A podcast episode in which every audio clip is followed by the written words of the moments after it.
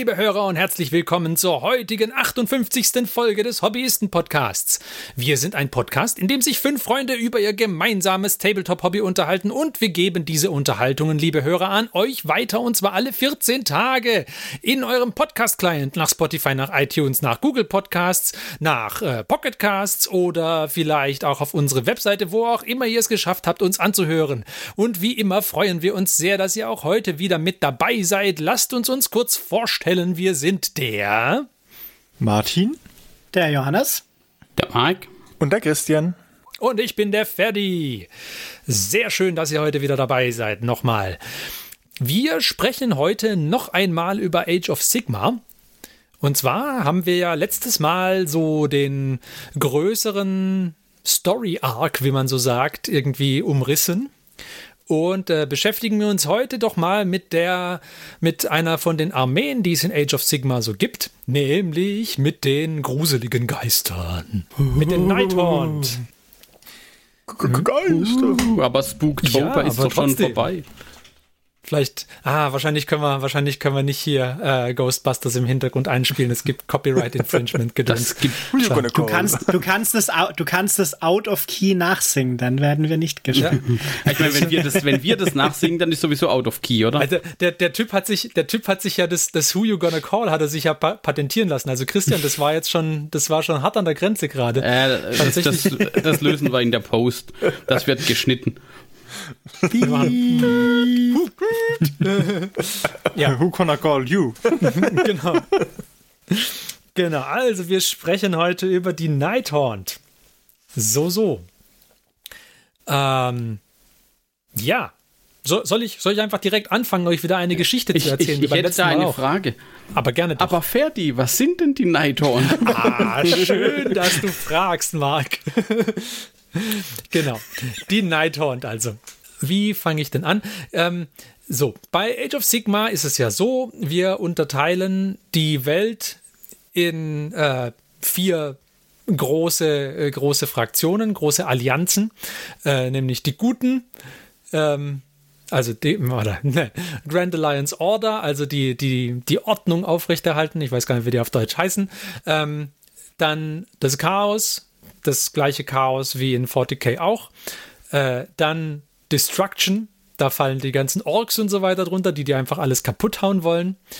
Und dann äh, Tod. Und ähm, die Nighthorns sind eine Armee aus der großen Allianz der Toten, beziehungsweise Untoten, je nachdem, wie man es sieht. Und ähm, bestehen eben aus Geistern. Jetzt ist es so, in den Reichen der Sterblichen, da äh, gibt es verschiedene Arten von äh, Toten bzw. Untoten, nämlich die, die einen echten Körper haben, also sowas wie Zombies oder sowas, und die, die keinen echten Körper haben, nämlich halt Geister, und das sind die Nighthaunt. Ich möchte hier einen Verweis auf eine unserer ersten Folgen machen. Keine Füße. Gleich Keine schlecht. Füße, keine Füße, genau. daran sieht man auch schon, die haben keinen echten Körper, weil sie haben keine Füße. Wie war das denn jetzt? Ich, ich wiederhole noch ein wenig mal vom letzten Mal. Und zwar, wir erinnern uns, die Sache mit der Pyramide und so. Da war es ja so, ähm, der Sigma hatte in den Reichen der Sterblichen irgendwann sein Pantheon zusammengestellt. Unter anderem war da auch Nagash drin. Aber das mit anderen zusammenarbeiten und so, das ist nicht so seins. Und so hat er eben von Anfang an schon nach Plänen, oder hat er schon, schon von Anfang an Pläne geschmiedet, wie er jetzt hier äh, die Macht quasi an sich alleine reißen kann. Und äh, eine Möglichkeit, die er sich ausgedacht hat, ist, dass er quasi die ganze magische Energie von Shaish, dem, dem Reich der Toten, ähm, konzentrieren möchte ins, ins Zentrum von diesem Reich und zwar, indem er eine große umgedrehte Pyramide baut. Jetzt hat uns der Christian letztes Mal schon gesagt, das ist ja keine neue Idee, das gab es früher auch schon. Das wusste ich nicht, mag aber sein. Aber der Nagash hat sich gedacht, naja, hat früher nicht so richtig gut funktioniert, vielleicht funktioniert es dieses Mal. Und das erinnert so ein bisschen an dieses äh, bei den Simpsons. Also Schere, Stein, Papier nehmen. Armer Bart, er nimmt immer Schere. Er nimmt immer Stein. Der gute alte Stein, den schlägt niemand. Die Ja, so gute ein alte umgekehrte. Pyramide, die schlägt niemand. Ich konnte mich gar nicht daran erinnern, dass es so eine umgedrehte Pyramide gab im Al- im Alten. Vielleicht war sie da noch nicht umgedreht. Nein, es, es, es gab keine umgedrehte Pyramide, aber es gab Pyramiden. Also der hat ja immer, ne, Okay. das Pyramiden waren so Aber das dann, Ding. dann siehst du, das ist, das ist das Novum, ja. Früher hat er gedacht, okay, Pyramiden sehen schön aus, haben nicht gut funktioniert, lasst uns sie umdrehen. Ja, das, Das das, ist das ist Novum. Innovation. Das, Das, ist Konzept Innovation. auf den Kopf gestellt. Richtig. Und jetzt ähm, dieses, äh, das ist eigentlich eine ganz coole Geschichte mit dieser Pyramide nochmal. Und zwar ist es so, die, die magische Energie äh, tritt in jedem dieser Reiche der Sterblichen irgendwie unterschiedlich auf. Und äh, in Shaish ist es der Grabsand, der die Energie irgendwie in sich bün bündelt. Ich weiß nicht, wie man das sagen kann. Also es ist halt irgendwie kondensierte, magische, tote Energie. So. Ähm, und dieser Grabsand, der kommt vor allem am Rand von diesem Reich irgendwie vor. Und da sind halt diese, diese Sanddünen oder so. Ähm, und es hat so ein bisschen was von griechischer Mythologie, weil irgendwie jedes lebende Wesen sagt, man hat da so einen, ein, einen Strom von Grabsand und wenn der halt abreißt, dann, dann ist halt das Leben zu Ende oder so. Es erinnert schon arg an griechische Mythologie irgendwie, finde ich. Aber das nur am Rande. Und jetzt ist das Problem mit diesem Grabsand, also den, den kann man gar nicht mal so einfach transportieren. Und vor allem ähm, in diesem, äh, in, in Shaish, da leben nicht nur Tote, sondern da leben durchaus auch echte lebende Menschen oder, oder auch äh, andere, andere Lebewesen irgendwie. Aber unter anderem sind da eben auch die Toten. Ähm, und die, die Lebenden haben das Problem, dass die halt nicht an, das, äh, an den Rand von diesem Reich äh, können, weil da irgendwie, das ist zu instabil oder so, aber die Toten können das. Und sie können aber, sie sind, sie können nicht wirklich gut diesen Grabsand transportieren. Das Einzige, was geht, ist ein Sandkorn pro Typ, der da hinläuft, um Sand zu transportieren. Und das ist aber Nagash egal, weil er hat zum einen viel Zeit und er hat zum anderen echt viele Untote. Und dann hat er also relativ am Anfang von der ganzen Age of Sigma-Geschichte den Leuten gesagt, so, ich brauche Grabsand, ihr transportiert mir den jetzt. Und ab da ist eben so ein unablässiger Strom von Skeletten zum Rand vom äh, Reich gewandert, hat ein Sandkorn genommen, ist wieder zurück in die Mitte gewandert, Sandkorn abgelegt und wieder los. ich habe da so eine Ameisenkolonie im Kopf. Und irgendwann hat er genug gehabt, so aufgetürmte Sanddünen, um seine invertierte Pyramide zu bauen. Und das hat er dann auch versucht. Und äh, jetzt kommt die Geschichte, die wir letztes Mal schon mal erzählt haben, nämlich dann, dann baut Nagash oder lässt Nagash eben diese umgedrehte Pyramide bauen, die die ganze Energie irgendwie in sich bündeln soll. Und es gerät dann aber außer Kontrolle, weil die Skaven auch die Pyramide infiltriert haben und kontaminiert haben und so gerät dann das magische Ritual, das er irgendwie machen wollte, außer Kontrolle und ähm, setzt Unmengen von Energie frei über alle Reiche der Sterbliche, Sterblichen verteilt und außerdem bildet sich seit dann in äh, Shaish ein so ein Strudel, der dorthin zeigt, wo diese Pyramide irgendwie für das Ritual stand. Und ähm, ja, da, da fließt jetzt irgendwie die ganze Energie und, und so fließt da jetzt irgendwie rein in diesen Strudel. Äh, Ich stelle mir das vor, wie so ein, äh, als ob man bei der Badewanne den Stöpsel gezogen hätte und da kreist jetzt irgendwie alles so in der Mitte außen drum rum. Und so wird es auch dargestellt in der, in der Age of Sigma Lore, weil dieses Reich da jetzt nach und nach eben auch kaputt geht. Weil das da durch diesen Strudel langsam aber sicher aufgesogen wird. Genau. So, das war die Sache mit der Pyramide. Und ja, uns interessiert aber heute jetzt nicht so sehr der äh, Badewannenstrudel, und ins, sondern uns interessiert vor allem, was das für einen Effekt hatte, als dieses Ritual schiefgegangen ist. Da gab es also eine gigantische, kataklysmische Explosion von magischer, toter Energie, äh, die alle Reiche irgendwie erschüttert hat. Und als Resultat von dieser Explosion sind dann in sämtlichen Reichen irgendwie plötzlich Unmengen von Geister auferstanden. Und diese Geister, das, also in den Reichen, der Reichen der Sterblichen kennt man die prinzipiell. Das ist jetzt nichts Besonderes, dass es die gibt. Das äh, sind halt irgendwelche Seelen, die keine Ruhe finden und deswegen ähm, so wie man das aus Gruselgeschichten halt kennt, irgendwie da, wo sie früher gelebt haben, alles in Angst und Schrecken versetzen und rumspuken und was auch immer. Der Unterschied ist jetzt eben, dass die einfach in sehr großer Zahl plötzlich auf, äh, auferstehen. Die kommen in unterschiedlichsten Ausprägungen. Und was sie aber irgendwie alle gemeinsam haben, ist, dass sie Dinge, die leben, überhaupt gar nicht ausstehen können. Und so stehen die jetzt, äh, sind die jetzt in den Reichen der Sterblichen plötzlich in großer Zahl da und fangen halt an, da irgendwie Schindluder zu treiben und Städte zu überfallen und was auch immer. Und äh, die ganze, die ganzen äh, Reiche sind irgendwie in heller Aufregung und werden terrorisiert von diesen Geistern. Und das Problem ist aber, sie sind halt nicht, ähm, sie arbeiten nicht strukturiert, sondern sie sind da auferstanden und sie, dann, dann haben sie, sind sie halt eine größere Gruppe und dann terrorisieren sie mal irgendeine Stadt oder ein Dorf oder irgendwas und ähm, sind auch so viele, dass sie da wirklich äh, signifikanten Schaden an, äh, anrichten und Armeen irgendwie besiegen und einstampfen und theoretisch Städte übernehmen könnten und alles Machen sie aber nicht. Da haben die von sich aus gar nicht mal so das Interesse dran, sondern dann sind sie halt fertig und dann richten sie halt irgendwo anders Schaden an. Sie haben, kein, sie haben keine Struktur, kein Ziel, das sie verfolgen oder kein, ja, kein, kein übergeordnetes, sondern sie sind halt instinktgetrieben. Und Nagash von sein, als er sich dann von seinem Ritual wieder erholt und sieht, was er angerichtet hat, ähm, ist einigermaßen überrascht über den Effekt, den diese äh, den diese Geister auf die Reiche der Sterblichen haben aber nicht unbedingt negativ überrascht. Also er, er hatte eben vergessen, dass die, dass scheinbar die Lebenden so, ein, äh, so eine riesen Angst vor diesen, vor diesen Geistern und sowas haben und dass die sich da so von ihnen terrorisieren lassen.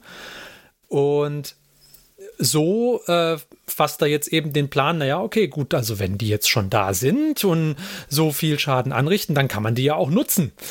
Und ähm, so sucht er dann nach einem neuen General für seine, für seine Armee. Jetzt ist es so, also wir haben äh, bei, den, bei den Toten haben wir ja unterschiedliche, unterschiedliche Subfraktionen. Da gibt es zum einen irgendwie die, die Untoten, also äh, Skelette und so. Und dann gibt es zum anderen irgendwie die Vampire, die jetzt demnächst ja eine neue Modellrange bekommen oder zumindest Teile von einer, einer neuen Modellrange bekommen. Und ähm, dann gibt es noch die, Ne, die Flash Eater Cords sind ja quasi die Vampire. Äh, ich weiß gar nicht, gibt es noch was? Oder gibt es dann nur noch die. Die ja, Bone gibt, Reapers gibt. Die Bone noch. Reapers gibt es ja mittlerweile auch schon. Äh, und eben die Nighthaunt.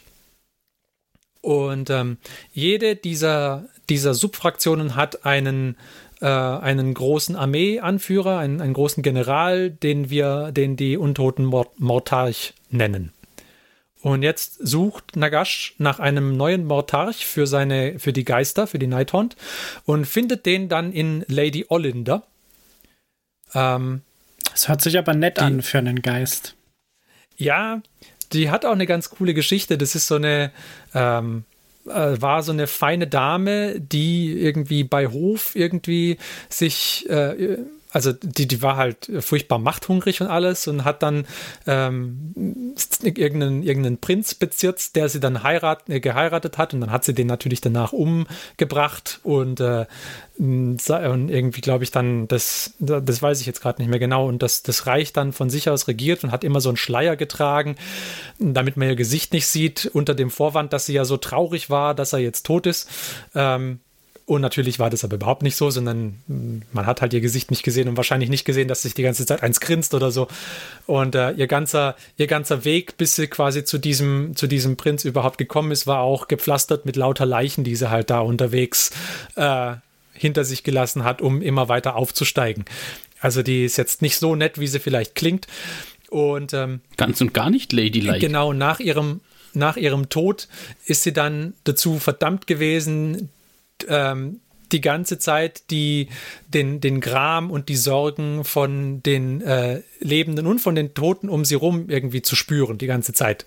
Das ist ihre, hm, ihre, ihre Strafe oder ihr, ihr Lohn für ihr Tun während ihrer Lebenszeit. Und äh, ja, und die sucht der, der ähm, Nagash sich jetzt aus, um diese Armee anzuführen. Und das macht die dann auch. Und ab da wird dann halt auch ein Schuh draus. Also da, ähm, die mit unter ihrer Anführung werden die dann zu einer äh, sehr, sehr, sehr ernstzunehmenden Armee plötzlich. Und das ist, das, diese Armee ist das, was wir jetzt als Nighthaunt kennen. Genau. So, das mal, das mal so kurz zusammenfassend, was diese Armee ist. Wir kommen später dazu, aber die Lady Oleander hat noch was, äh, was ich bemerkenswert finde. Ähm, ich glaube, sie führt die Riege ganz nah an mit den Modellen, die am wenigsten ihr Base berühren. Ne? Das ist aber bei den Nighthunts allgemein so ein Thema, aber da kommen wir später noch dazu. Da kommen wir auf jeden Fall noch dazu, ja. Ähm, was wollte ich noch erzählen? Genau. Und das, dieses Motiv, was ihr, was ich euch da jetzt gerade erzählt habt, ähm, oder nee, lass, lass mich anders anfangen.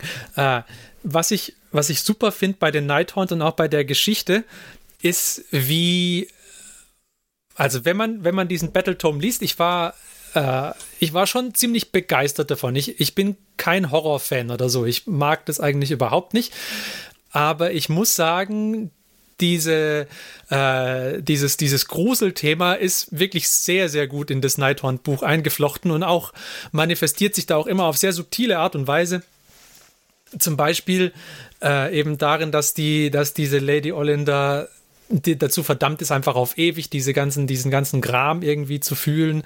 Ähm, und das gleiche Motiv sieht man auch bei ganz vielen anderen von den, äh, von den Einheiten, die es da so gibt. Äh, die, die waren alle irgendwie keine netten Menschen und die sind halt jetzt irgendwie alle dazu verdammt, das, ähm, das weiterhin zu tun, was sie zu Lebzeiten getan hatten oder irgendwas ähnliches. Also die einen sind irgendwie dazu verdammt, äh, das sind so, äh, irgendwelche, irgendwelche ähm, Leute, die ertrunken sind oder erwürgt wurden oder sonst irgendwas. Und die sind dann halt dazu verdammt, den, den äh, Kampf, den sie zuletzt hatten, auf ewig weiterzuführen. Und genau das tun sie dann auch, wenn sie eben ähm, in den Krieg ziehen oder so. Das, ich weiß nicht mehr, welche Einheit das war.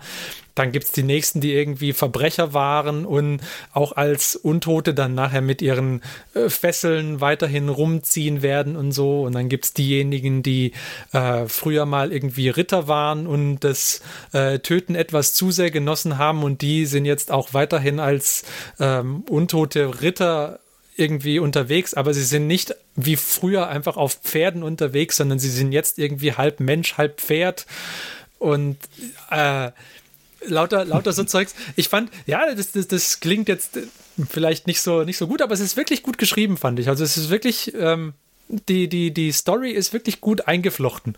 Also es hat mir, ähm, na, ich, ich würde nicht sagen, hat mir, also äh, mir hatten die Stories nicht, nicht gut gefallen, weil ich, wie gesagt, kein, kein so großer Fan davon bin, aber es ist wirklich gut reingeflochten. Also das, das fand ich gut gemacht. Sagen wir es mal so. Ja, und, und insgesamt macht es, gibt es der Armee eine, eine schöne Abrundung so in der, äh, in, in ihrer Gesamtheit. Das, das finde ich gut. Genau. Viel mehr wollte ich zu den einzelnen Einheiten eigentlich gar nicht sagen.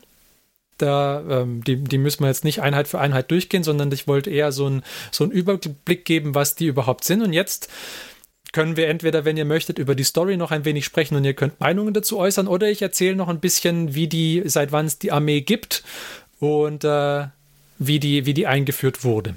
Je nachdem, was ihr möchtet. Können alle Miniaturen, Miniaturen. ja, also ich finde, die Story ist ganz okay. Um, uh.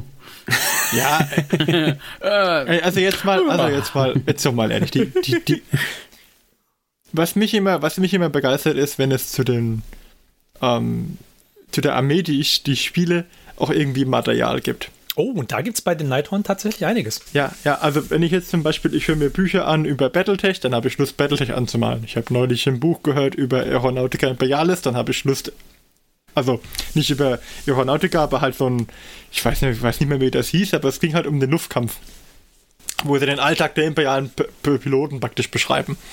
Und äh, dann habe ich Lust, die, die Dinge anzumalen. Martin, Martin saß am so. Schreibtisch und ja, genau. äh, wenn ich wenn ich dann äh, Nighthorn anmale, dann dann will ich wahrscheinlich auch irgendwie einen Roman über Nighthorn hören. Oder wenn ich äh, wenn ich, wenn, als ich World Eater gebaut habe, habe ich mir die ganze Zeit alles reingezogen, was es zum Thema World Eaters gab. Ja, das war das mit dem Angron-Roman, wo die ganze Zeit das Kettensägengeräusch im Hintergrund war, oder? Super, Ja. super, ja. mhm, ja. Okay. Ja. Das finde ich auch toll. Äh, Das letzte ist jetzt übrigens, wenn du mal das mal gehört hast, so, so dauerhaft, dann, dann merkst du, dass sie das in ganz vielen äh, Dingen wieder einsetzen. Gerade in den Audiodramen ist das super. Ja, ich meine, sie haben ja das Kettensägengeräusch dann schon gehabt. Das muss man ja Kommt, dann noch kommt immer das nutzen. Kettensägengeräusch. Ist das der okay. 40k Wilhelm Scream? Ja. Okay, dann, dann, Tatsächlich. dann lass mich aber doch ein bisschen. ja. ja. Also auf jeden Fall, ähm, ich habe das Gefühl, dass die Story keine herausragenden Geschichten zum Thema Nighthorn zulässt. Aber vielleicht tue ich dem Thema auch Unrecht. Ich habe nur keine Nighthorn-Story mir angehört. Naja, also die Nighthaunt wurden ja prinzipiell mal mit unglaublich viel Story eingeführt. Weil jetzt, äh, hast, hast mir natürlich auch einen guten Übergang jetzt gegeben. Ähm, so, seit wann gibt's die? Die wurden eingeführt 2018. Und zwar war das ähm, mit, der, mit dem Launch von Age of Sigma 2.0 kamen auch die Nighthaunt als neue Armee.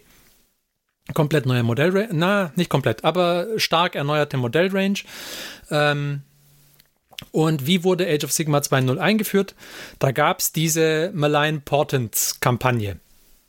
Und zwar, da gab es ein paar Kampagnenbücher, ähm, wo es irgendwie für alle Fraktionen, wie, wie das halt bei den Kampagnenbüchern so ist, damit alle Fraktionen haben irgendwas bekommen und es gab ein paar neue Missionen und so weiter und so weiter. Das Interessante ist aber, es gab auch jeden Tag oder jeden, ich weiß nicht, ob jeden Tag oder jede Woche, ich glaube erstmal jede Woche, später jeden Tag, keine Ahnung, gab es auch Kurzgeschichten.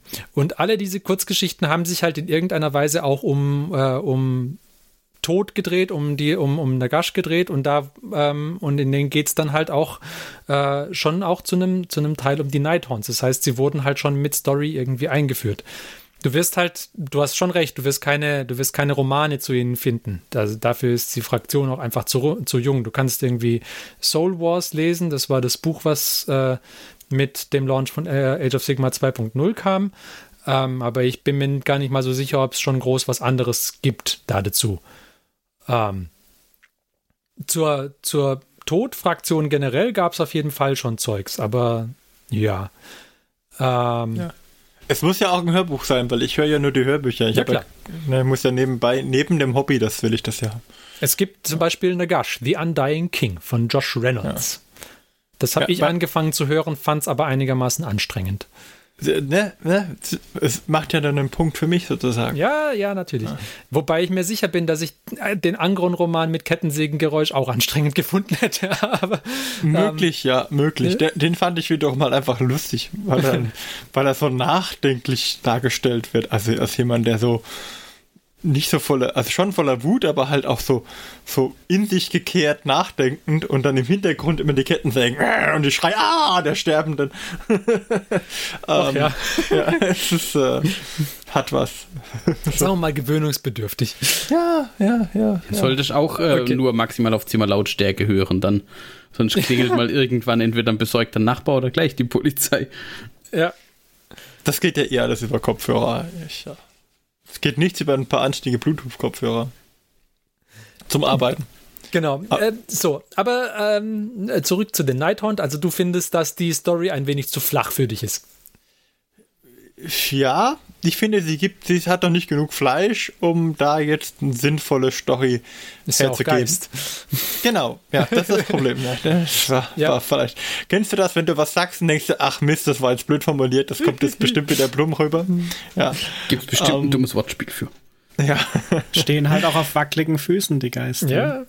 Also Ähm, Lady Oleander könnte, mir noch, könnte ich mir noch gut vorstellen, aber wenn du jetzt gesagt, okay, wie, wie Ja, die haben, die, haben noch, die haben noch mehr Charaktere, aber ich, ich habe die jetzt nicht genannt alle. Also sie haben, sie haben noch deutlich mehr. Dann haben sie noch den, ähm, zum Beispiel Rykenor, the Grimhailer, gibt es noch. Ja. Und, äh, also sie haben noch mehr Helden, aber ich, mir, ich weiß jetzt, ich habe nicht recherchiert, ob die Einzelnen irgendwelche Bücher oder so zu sich haben. Ich denke, es, wenn, dann wird es nicht viel sein. Weil ich habe halt dann, wenn ich Malus Darkblade sehe bei den Dunkelelfen, das, waren, das war halt eine Figur, der konnte man folgen, weil sie eine interessante, eine interessante Story hatte, weil sie gerade gleichzeitig ähm, tragisch, manchmal ein bisschen komisch, aber hauptsächlich tragisch war und äh, ihr, ihr Weg vorgezeichnet. Und dann hat man so ein bisschen mitgelitten. Auch wenn der ganz sicherlich kein guter Typ war, der Malus Darkblade. Deswegen ist es so schwierig, die negativen Charaktere darzustellen. Ob das jetzt Angron, Malus oder eben dann Lady Oleander ist. Bei Lady Oleander sehe ich halt noch nicht, wo das hinführen soll. Und dann dachte ich mir, vielleicht gibt es andere Charaktere, bei denen man das eher sich vorstellen kann, die halt vielleicht da reingerutscht sind, obwohl sie es gar nicht wollten. Ne? Malus hat ja nichts falsch gemacht an sich. Ja, ich meine, die ist ja da auch reingerutscht, die Lady Olinda. Aber ich, ich weiß nicht, ob die. Ich, jetzt, jetzt, wo du sagst, jetzt gucke ich doch nach, ob die auch ein Buch hat. Aber. Also, ob man Also ich- von reingerutscht reden kann, wenn sie da einen Ihren eine Weg zur Spur, Macht der, meuchelt. Spur der, der, To- des Todes hinterlässt, weiß ich jetzt ja nicht. Aber wurde sie dann von Nagash reingelegt, um dann ausgenutzt sozusagen, um sie an sich zu binden? Solche Fragen, die die Story interessant machen könnten, weil praktisch sie ist vielleicht verdammt und böse, aber der Nagash ist noch viel, viel böser und deswegen äh, hat man wieder dann praktisch positive Gefühle gegenüber der Hauptfigur. Naja, aber ist, ist Nagash nicht. dann nicht der Gute, wenn er die Bösen bestraft? Ja. Also Also es gibt Lady of Sorrows, eine Novel. Kann man sich, kann man sich als E-Book oder als MP3 kaufen, wo es genau um diese gute Frau geht. Und es gibt auch Rulers of the Dead, wo man auch dann noch was über die Neferata oder den äh, aus der alten Welt auch bekannten Manfred von Karstein, glaube ich, erfahren könnte. Ja. Also es gibt, es gibt Literatur dazu. Nicht viel, aber es gibt was. Also ich sehe den Martin gerade so in diesem Meme, wo dieser Typ hinter dem Tisch setzt und vorne steht äh, bla bla bla, convince me. Äh, ja. Und der Ferdi ist der Kerl mit dem, äh, mit diesem Sideboard oder was es ist, nicht Sideboard, äh, mit diesem Wandbrett, Ja, genau. wo da diese ganzen verschiedenen Dinger drauf gepinnt und dann so eine Schnur gespannt. Aber Guck, das ist sogar, das ist gar nicht mal kurz, das Buch. Guck mal hier. Audiobook Running Time approximately 9 hours 13 minutes. das ist in Ordnung. Das sind zwei gute Ho- Hobby-Sessions am Wochenende. Na, siehst du? Also Martin, da kannst du Um, die ganze Start Collecting Nighthorns bauen. Äh, nein, weil die, wenn man die anständig und gerade dauert es. Ähm, ja, gleich mal ein Seitenhieb. Und B, Willst du Nee. etwas sagen, meine Miniaturen sind nicht sauber entdrahtet? beim Beinfischerfisch. äh, nee, aber ich, ich würde, ich habe Schwierigkeiten, mich mit den, mit, den, mit den Modellen zu identifizieren. Also mir sagen die noch nicht ganz zu. Die sind sauber handwerklich gearbeitet, aber ich, der Funke springt bei mir nicht über. Und ich glaube, ein gutes Buch, ein guter Roman würde mir da sehr helfen. Also dann, oft vielleicht ist es ja Lady of Sorrows, wer weiß. Vielleicht. Müsste mal einen Versuch reingeben. Müsste mal gucken. Also wenn ich mit den Battletech-Romanen durch bin, dann kann ich mal gucken. Jetzt muss ich erstmal Battletech-Romane hören, jetzt habe ich stark Lust, Battletech anzumalen. Aber gut, anderes Thema. Ja, aber Äh, dann, wo, wo du schon angefangen hast, lass uns doch mal über die Modelle reden. Weil ich habe jetzt Genau. hier in meinem, in meinem Spickzettel als nächsten großen Punkt noch aufgeschrieben, warum sind die Nighthorns so großartig? Das frage ich mich auch schon die ganze Debatable. Zeit.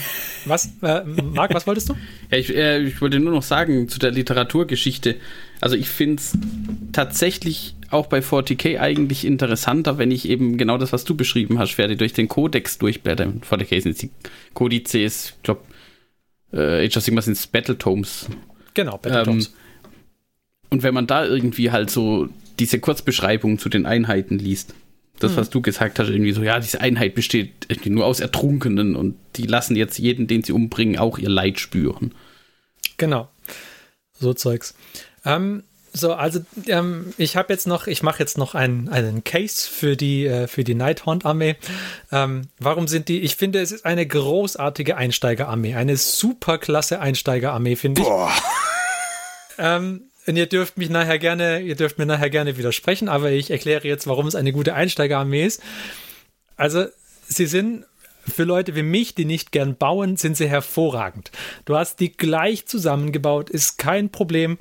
Ähm, sie sind, sie haben nicht viele Gussgrate, sie sind sauber gefertigt. Was sie haben, sind Spaltmaße. Das heißt, wenn du da sehr sauber sein möchtest, dann wirst du um Green Stuff nicht rumkommen. Das ist ein, ein Kontrapunkt.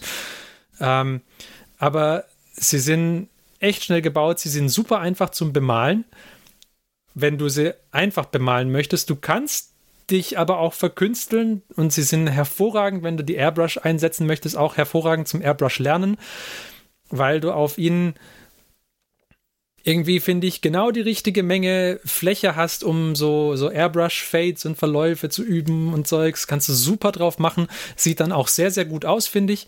Wenn du da keinen Bock drauf hast, dann sind sie sehr dankbar, wenn du damit dry, wenn du sie dry brushen möchtest. Du kannst mit Inks arbeiten, die funktionieren auch hervorragend auf dieser Range.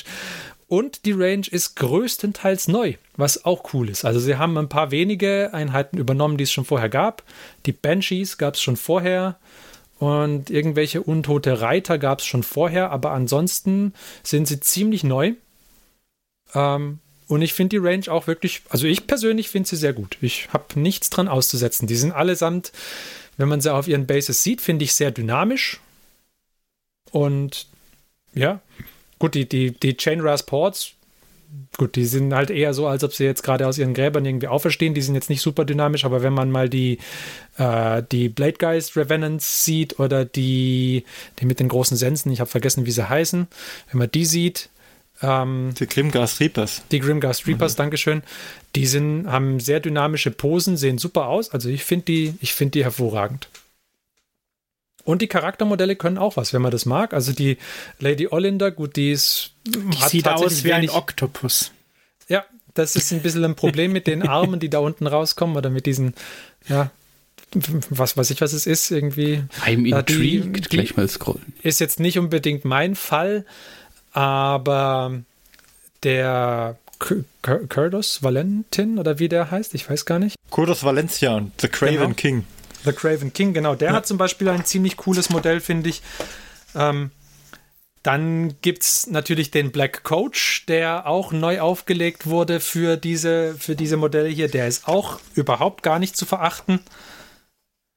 Also, ja. insgesamt finde ich eine Jetzt super Modellrange. Ich finde sie, find sie ganz großartig. Kommt jetzt. Ja. Also, ich finde die als für Anfängerarmee eigentlich nicht wirklich gut geeignet weil die sind unheimlich filigran. Wenn du jetzt damit anfängst, du, du kommst aus dem Fluchen nicht mehr raus, weil du, du musst Dinge auch transportieren.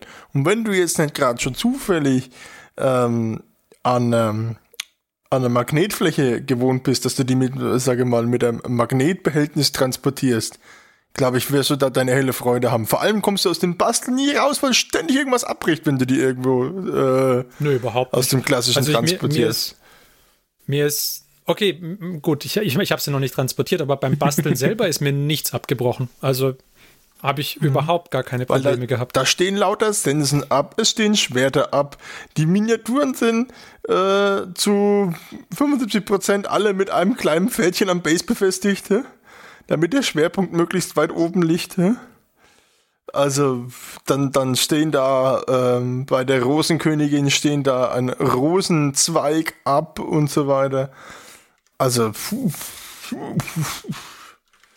ja. Gut, vielleicht muss man auch unterscheiden. Als Anfänger an mir zum Basteln und Bemalen, vielleicht, mhm. das ist ja dann Fertigspunkt. Als Anfänger genau. zum Transportieren und auf dem Schlachtfeld aufstellen, ist dann vielleicht tatsächlich eher auch hier wieder, ob du es dann deinem, weiß ich nicht, 10, 11-jährigen Kind in die Hand drückst, wo vielleicht bestimmt ja, das ein oder okay. andere Modell mal runterfällt.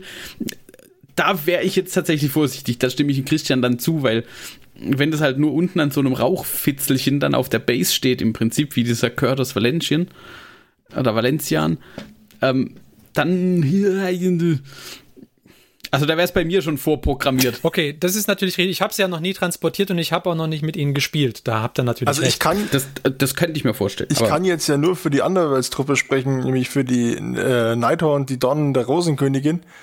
Ähm, da ist es schon immer nervig gewesen, zumindest die zu transportieren, weil sie halt abstehende filigrane Teile haben.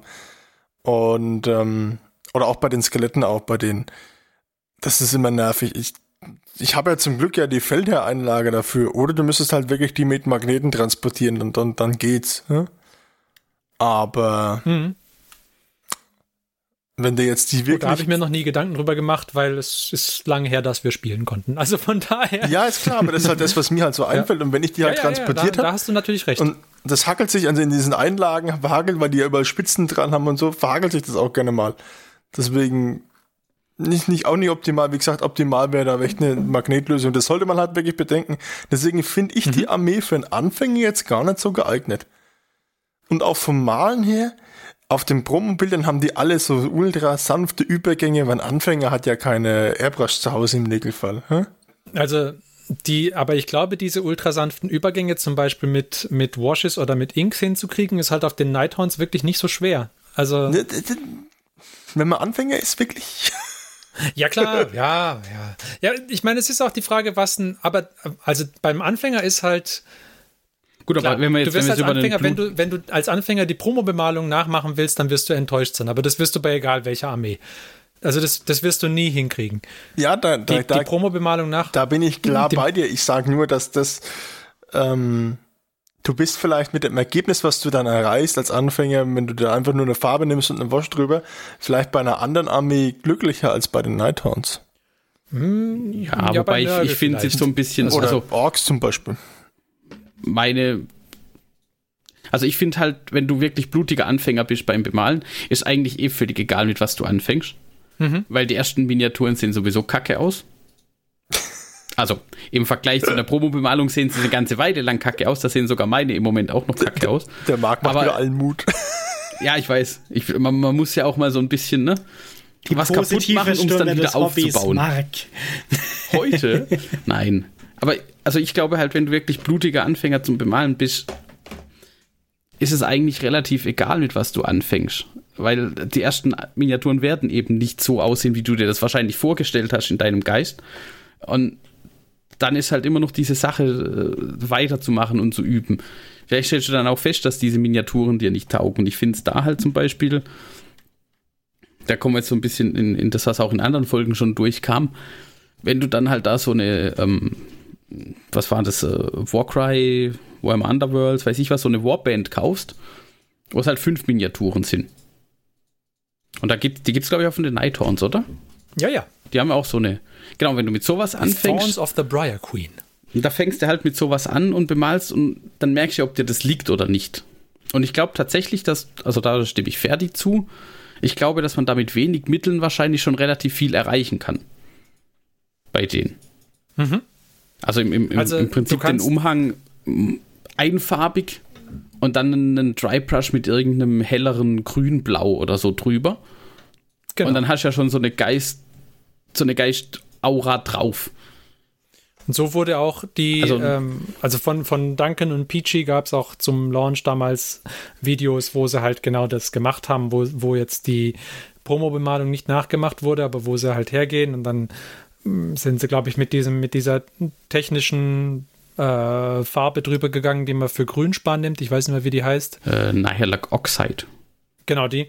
Äh, Die haben sie irgendwie verdünnt und sind drüber und dann haben sie. Ah, nee, und dann wu- wurde doch sogar diese neue technische Farbe für die, für die Geister irgendwie eingeführt, diese Wraith. Ja, irgendwas- Hex-Wraith Flame. Hex-Wraith Flame.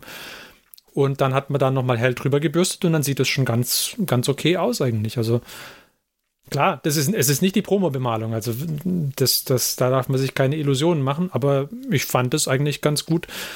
Und ich, also wenn ich vergleiche, wie lange ich auf einem, wie lange ich mit so einem Nighthorn verbracht habe und wie lange ich mit einem Space Marine verbringe, dann habe ich halt irgendwie eine, eine komplette Truppe Nighthorns bemalt in der Zeit, wo ich einen Ultramarine bemal. Und das ist halt schon.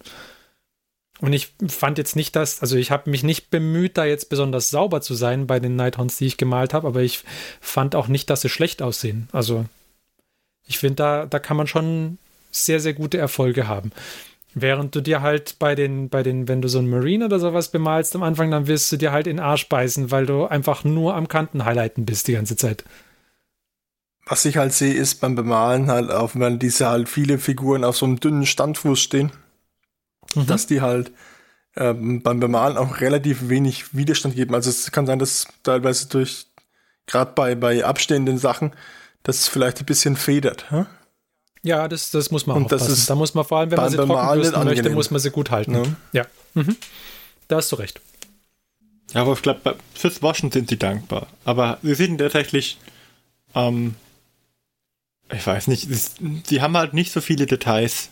Also, dass, so, dass man, ähm, also nicht, dass sie jetzt unterdetailliert werden, nee, das nicht, aber sie haben nicht so viele unterschiedliche Typen von Materialien, sodass du ständig zu ähm, zehn verschiedene ähm, Grundfarben auftragen musst. Die haben jetzt nicht, äh, Sie haben auch das Problem, dass, sie, dass die, ähm, die Chain Rasps, also die, die äh, ein, eine ähm, Truppeneinheit, die es halt gibt, die haben nicht viele Modelle. Also die haben zehn Stück und dann war es das. Und da gibt es auch keine große Möglichkeit, die jetzt irgendwie anzupassen oder so. Das sind eigentlich die, meines Wissens sind es genau die Snapfit, die halt auch mit der Grundbox kamen. Und ähnliches gilt leider auch äh, für andere. Ah, nee, die Bladegeist Revenants, die hatten, glaube ich, ein bisschen Varianz drin, aber auch zum Beispiel die äh, Grimghast Reapers, auch da war es so, dass es nicht wirklich viel Varianz gibt, auch wenn du die große Box von denen kaufst. Mhm. Das ist ein bisschen schade. Also nicht nur, dass die Modelle an sich äh, einigermaßen monoton sind, sondern auch äh, über Einheiten ja, also hinweg dann. Über Einheiten hinweg ist es auch so, dass man, also es gibt nicht so viele, so viele Modelltypen einfach. Ja, also ja. wenn du eine Box Grimghast Reapers kaufst, dann wirst du, glaube ich, den gleichen zweimal drin haben. Das ist, das ist ein bisschen Nichts, schade, aber. Nichtsdestotrotz ja. sind das schöne Modelle, finde ich. Also es, es sind schöne Modelle, ähm, rein handwerklich sehr schön. Ich, für mich persönlich sind sie halt nichts. Aber sonst, ich finde die ich weiß auch nicht, wie ich das sagen soll. Ich glaube, es sind schöne Modelle, ähm, wenn sie einem gefallen. Dann, also, ja. wie soll ich das sagen? Ähm, ich finde viele Sachen, die mir sehr gut gefallen an den Modellen, aber der Gesamteindruck ist dann wieder so, wo ich sage, nee, das ist dann nichts für mich. Also jetzt zum Beispiel den Easy-Build Reikenor the Grimhaler. Das ist so ein Held mit großer Sense auf einem untoten Reittier mit Flügeln, die sich zu Flammen ausweiten, also ähnlichen Schatten mhm. ausfranzen, sage ich jetzt mal.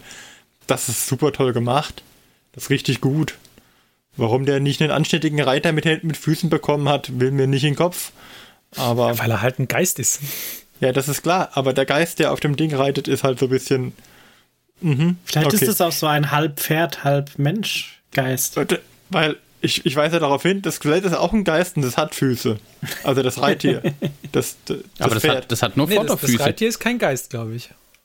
Hat, hat nur Vordergeist. Ja, das hat auch Hinterpfoten, glaube ich. Hat, hat es hinten Hinterbein? Hat so Flammen halt dran. Hinten dran. Vielleicht löst sich so da angedeutet. Auf. Ja. Also im Prinzip, es sind schön gemachte Sachen. Aber äh, man muss es halt mögen. Wenn man den Stil mag, sind die super. Aber auch der sitzt zum Beispiel auf eine, auf eine der ist festgemacht, der, das Reittier an der Statue, die an Space reicht. Das ist von der Verbindungsart her cool, weil du brauchst kein Flugbase. Aber es ist halt auch wieder so vom Schwerpunkt, das, könnte, das ist bestimmt wackelig. Ja, die sind alle, also die wackeln schon auf den Bases ja. rum. Ja, also das ist, da hast du schon recht. Ähm, ja. ja, da gibt's, da gibt's nichts nix dran zu, nix dran zu. Aber das Reittier und die Flügel sind super. Richtig starke Flügel, das wären coole Dämonenflügel. Sage ich jetzt einfach mal so. Der ist auch gar nicht so teuer für die Bitsbox. das hatte ich jetzt gerade schon vor meinem inneren Auge. Der Martin mir überlegt, in welche Bits er das Ganze zerlegen kann. Ich meine, diese, die, diese, diese Sense erinnert auch schwer an Death Guard. Und statt Frontscheinwerfer so hat er einfach oben ein paar Kerzen drauf. Ne? Das habe ich schon gesagt, mit dem, mit, er hat mir schon gedacht mit der Sense. Was hast du gemeint, Christian? Statt Frontscheinwerfer hat er einfach oben ein paar Kerzen drauf, dass er was sieht, he? auf dem Pferdekopf. Hm? Ja. Wie praktisch. Hm? Also was mir an der Model Range ganz gut gefällt, ist, dass sie einen konsistenten Look haben, aber dass auch wenn es vielleicht jetzt nicht bei den Einzelnen nicht so viel Varianz gibt, dass trotzdem alle ein bisschen unique sind, sage ich jetzt mal. Wenn man jetzt die Grimghast Reapers zum Beispiel mit diesen Glaive Rave Stalkern oder so vergleicht, die sind zwar sehr ähnlich, aber zumindest da genug Unterschied, dass es separat, dass es eine Varianz darüber hat. Weil könnt, mhm. könnt, sie hätten ja auch alle einfach Skelette mit Mäntelchen ohne Füße machen können und denen nur unterschiedliche Waffen in die Hand drücken oder ein bisschen die Pose verändern. Also ich finde auch jetzt, wo ich sie, die, die ich hatte, alle bemalt habe, sie sind schon, äh, sie sind ähnlich, aber sie sind eigentlich echt gut identifizierbar, wenn man sie so, wenn man sie so aufgestellt hat. Auch die Größe und so ist jeweils unterschiedlich, sodass man es gut auseinanderhalten kann. Und vor allem bei den Bladegeist Revenants, also die, die sind fast meine Lieblingseinheit von den allen, weil die Posen einfach so cool sind von denen. Ich finde die großartig. Hm. Ja, aber ich finde auch dieses, ähm, das, was der Johannes jetzt gerade angesprochen hat, ähm, so ein gewisses Theme sollte sich ja sowieso durch eine ganze Fraktion ziehen. Also mhm. das ist ja in 40k auch nicht anders. Alles, was irgendwie einen Haufen Zacken oder Nieten, Spitzen dran hat und ein paar Schädel, gehört halt ziemlich sicher zum Chaos. Ja. Also du hast halt irgendwie immer so ein gethemtes Ding. Und hier sind es halt diese offensichtlich Mäntel und Schädel, die daraus vorgucken. Und ähm, das finde ich schon ganz gut gelöst. Nur in, in meinem Falle, mir sagt halt auch die Modelllinie, also das allgemeine Theme nicht so zu. So. Das ist einfach mhm. nicht meins. Im nur, nur sage ich das anderen. jetzt und dann in einem Jahr wird es wieder rausgekramt. ja, wenn die Pyramide in Karlsruhe wieder Ausverkauf hat und dann die Soul Wars Box rausgehauen wird, dann guckst du mal, ne? Ja, weiß noch nicht. mal sehen.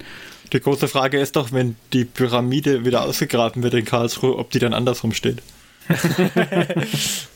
ich hoffe mal, die haben kein Rattenproblem. Das, ja, das wäre gut. Ach ja. Okay. So.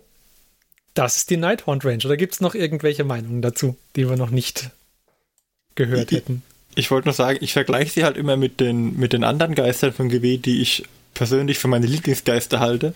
Und zwar gibt es ähm, aus der Herr der Ringe Range auch ah. Gespenster. Ah. Mhm. Und die sind super stark. Und deswegen, ähm, die haben halt, die sehen halt einfach wie, wie, wie Gespenster aus, meiner Meinung nach. Die haben auch komplett, die komplette die Figur des, der Person. Ähm, hier bei denen schwingt für mich immer so ein bisschen Nazgul-Vibe mit. Mhm. Also da so ein bisschen habe ich diese langen Kutten, die würde ich dann irgendwie schwarz machen und das Gesicht ist meistens verdeckt irgendwie. Und äh, dann hat man diese Szene im Kopf, wie der Nazgul vom Pferd steigt in dem Herr der Ringe-Film und diese bisschen schnüffeln, während sich die Hobbys unterm Laub verstecken. Und so ähnlich ist das hier auch. Aber der entscheidende Fokus bei der Szene liegt ja drauf, wenn der Nazgul vom Pferd steigt und aufkommt. Was, was man sieht man da als erstes? Ja, den, nee, den, den, Fuß. Den Fuß. Ah, den, den Fuß. Fuß ja. Und, und, ich ich merke schon, da, da fehlt ja, Martin was. Das, das, fehlt halt einfach, ne? Ja, ich finde genau, gerade das finde ich cool, dass sie eben ja. einfach so schweben und dass das auch so gut eingefangen ist mit den Modellen. Ja, also äh, das haben die, wie die das mit den Schweben gemacht haben, finde ich super stark. Und äh, ich finde auch die Modelle an sich gut gemacht, aber irgendwie na gut, wenn sie, nix, wenn sie nicht deins sind, sind sie nicht deins. Kann man nichts Ja, machen. wahrscheinlich geht es mir dann genau so, wie wir es gerade mit Mark angehängt haben, dass irgendwann in zwei Jahren ich dann plötzlich eine Nighthound-Armee habe. Ja, wahrscheinlich. Und wenn du es ja, dann ja. schaffst, noch ein paar äh, Dunhag-Geister äh, unterzubringen, umso besser. Ja, von den Dunhag-Geistern habe ich ja noch zwei Packungen. Äh, für, meine alte Vampir, für meine alte Vampir-Armee, die ist noch. Natürlich. Also, die ist noch nicht angefangen, das ist, die habe ich mit Kings of War Modellen gemacht. Und da, da die ein bisschen kleiner sind, dachte ich mir, passen diese, heißen die Dunhag-Geister? Äh, passen die ganz gut rein. Ich glaube, gibt es die denn überhaupt noch zu kaufen? Äh, Webshop sagt ja. Webshop sagt ja, das ist doch schön. Sind die auf der guten oder bösen Seite? Die müssten auf der guten Seite Bei der sein. Guten, oder? ja. Ich habe nämlich auch erst auf böse geklickt gehabt. Aber dann fiel mir, ja. ja, Also die finde ich, die, die Krieger der Toten, ja, sind schöne Modelle. Sind natürlich, also man, man sieht ihnen schon an, dass die, äh, dass die Nighthorns definitiv ähm, von der Mo Art der Modellierung in der Neuzeit angekommen sind. Das sind moderne Modelle. Mit modernen Formen und modernen Bits, während die Krieger der Toten definitiv aus einer Zeit stammen, äh, als die Grundhaltung der Modelle dem Guss geschadet halt noch relativ ähnlich war. Und äh, mhm. das, das merkt man den, den den älteren Modellen definitiv an. Aber da bin ich halt vielleicht auch einfach nur nostalgisch. Und apropos nostalgisch, ja. es sind Stimmen unsere, unter unseren Hörern laut geworden, die äh, nostalgischerweise gesagt haben, was ist eigentlich mit dem Hobbyfortschritt passiert. Uiuiuiui. Ui, ui. Ja. Und deswegen würde ich sagen, beenden wir doch die Nighthorn-Diskussion jetzt und machen vielleicht noch einen kurzen Hobbyfortschritt. So als Abschluss für heute. Bin ich dagegen. Eine hervorragende Idee. ja, dann machen wir das doch. Bis gleich.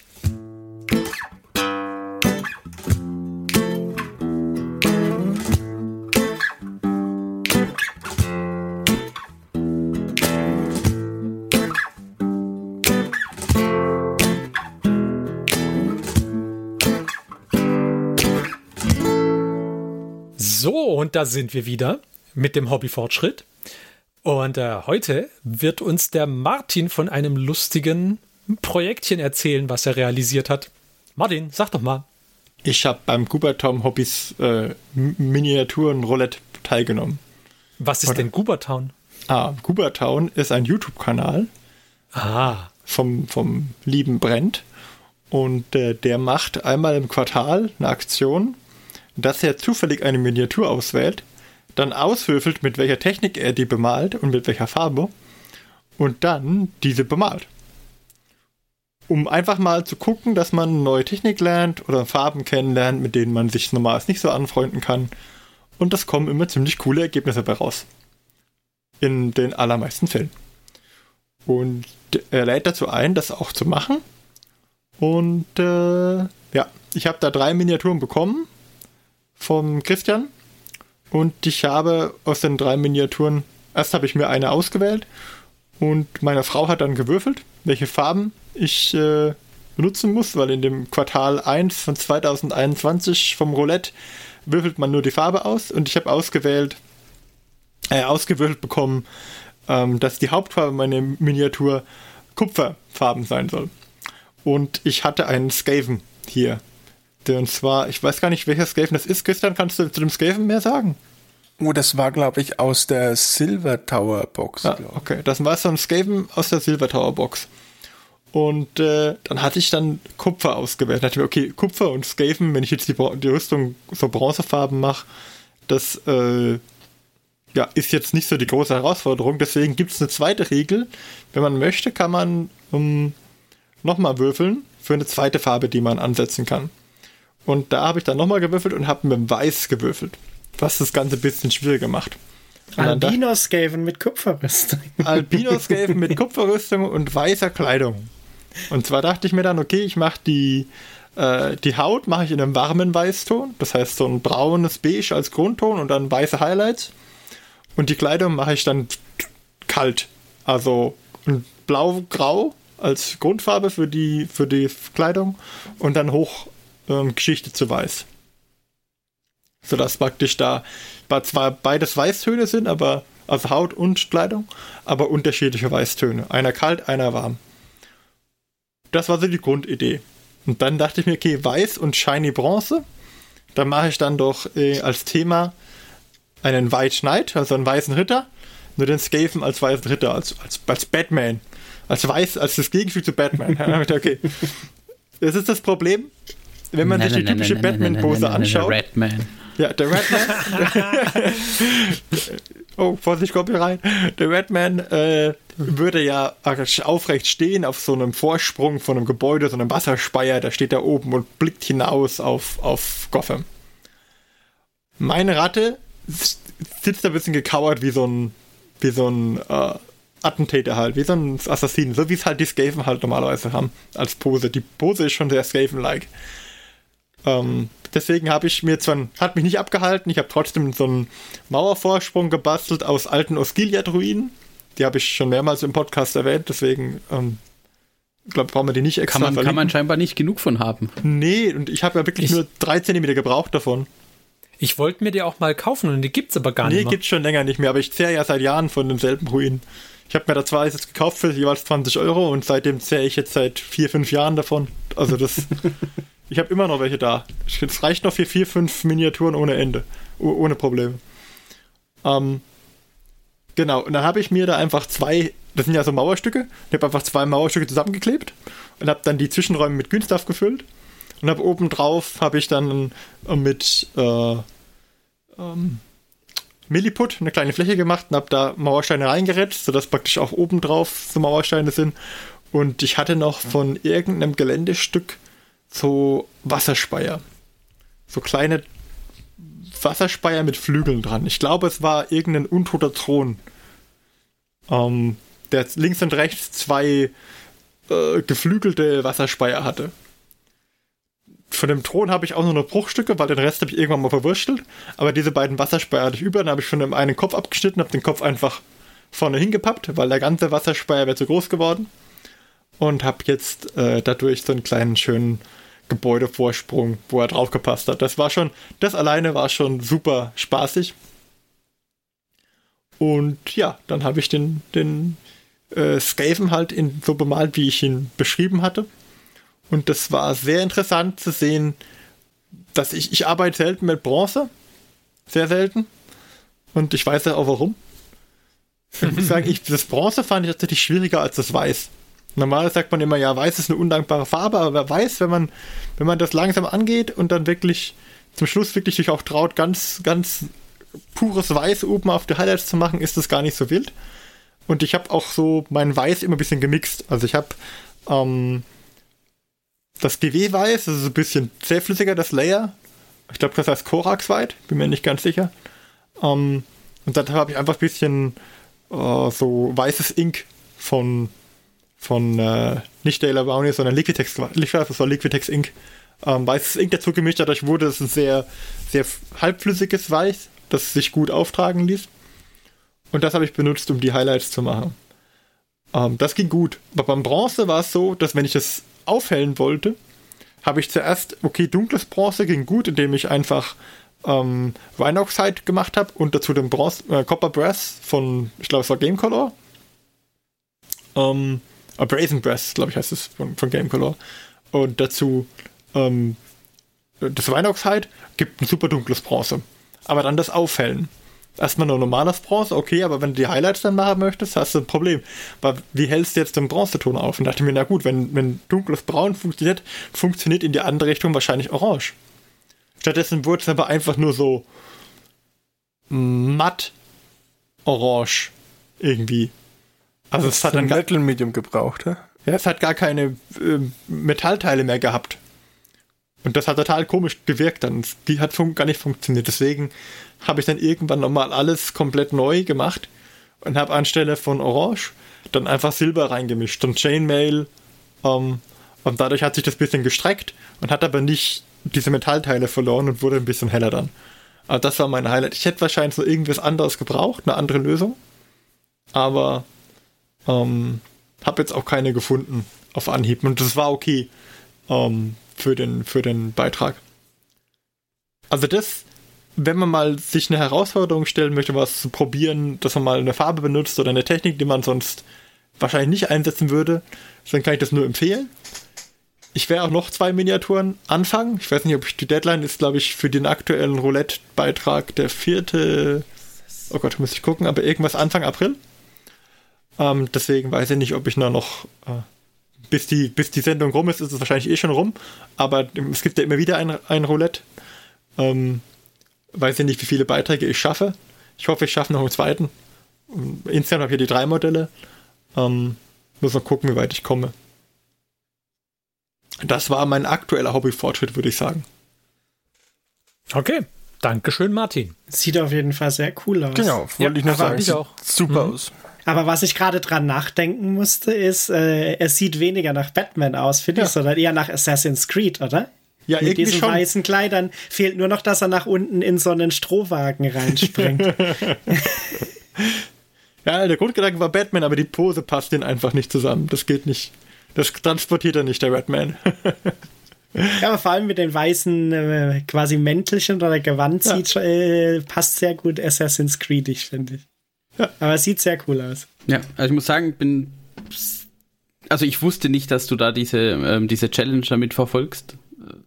Ähm, aber allein schon diese Kombination aus den beiden Weiß sieht halt extrem gut aus. Es sieht, im, im Prinzip sieht es halt auch wie zwei komplett unterschiedliche Farben aus. Also es ist nicht so, wie man denkt, oh, weiß, zweimal weiß. Nee, das, das sind halt im Prinzip zwei komplett unterschiedliche Farben an der Stelle. Ja, weil das eine einfach kalt, das andere warm. Das, das so funktioniert viel. auch echt gut. Dankeschön. Gut. Dann würde ich sagen, haben wir doch jetzt wieder einen guten Hobbyfortschritt mal gehört. Dankeschön, Martin. Bitteschön. Und dann sind wir heute schon etwas früher am Ende unserer Episode angekommen. Wir hoffen, ihr hattet Spaß dabei. Und ähm, wir hoffen auch, dass ihr in 14 Tagen wieder dabei seid. Bis dahin wünschen wir euch viel Spaß beim Hobby. Wir sagen Tschüss. Wir waren der Martin, der Johannes, der Marc, der Christian Und ich, der Ferdi. Macht's gut. Bis zum nächsten Mal. Tschö. Tschüss. Tschüss.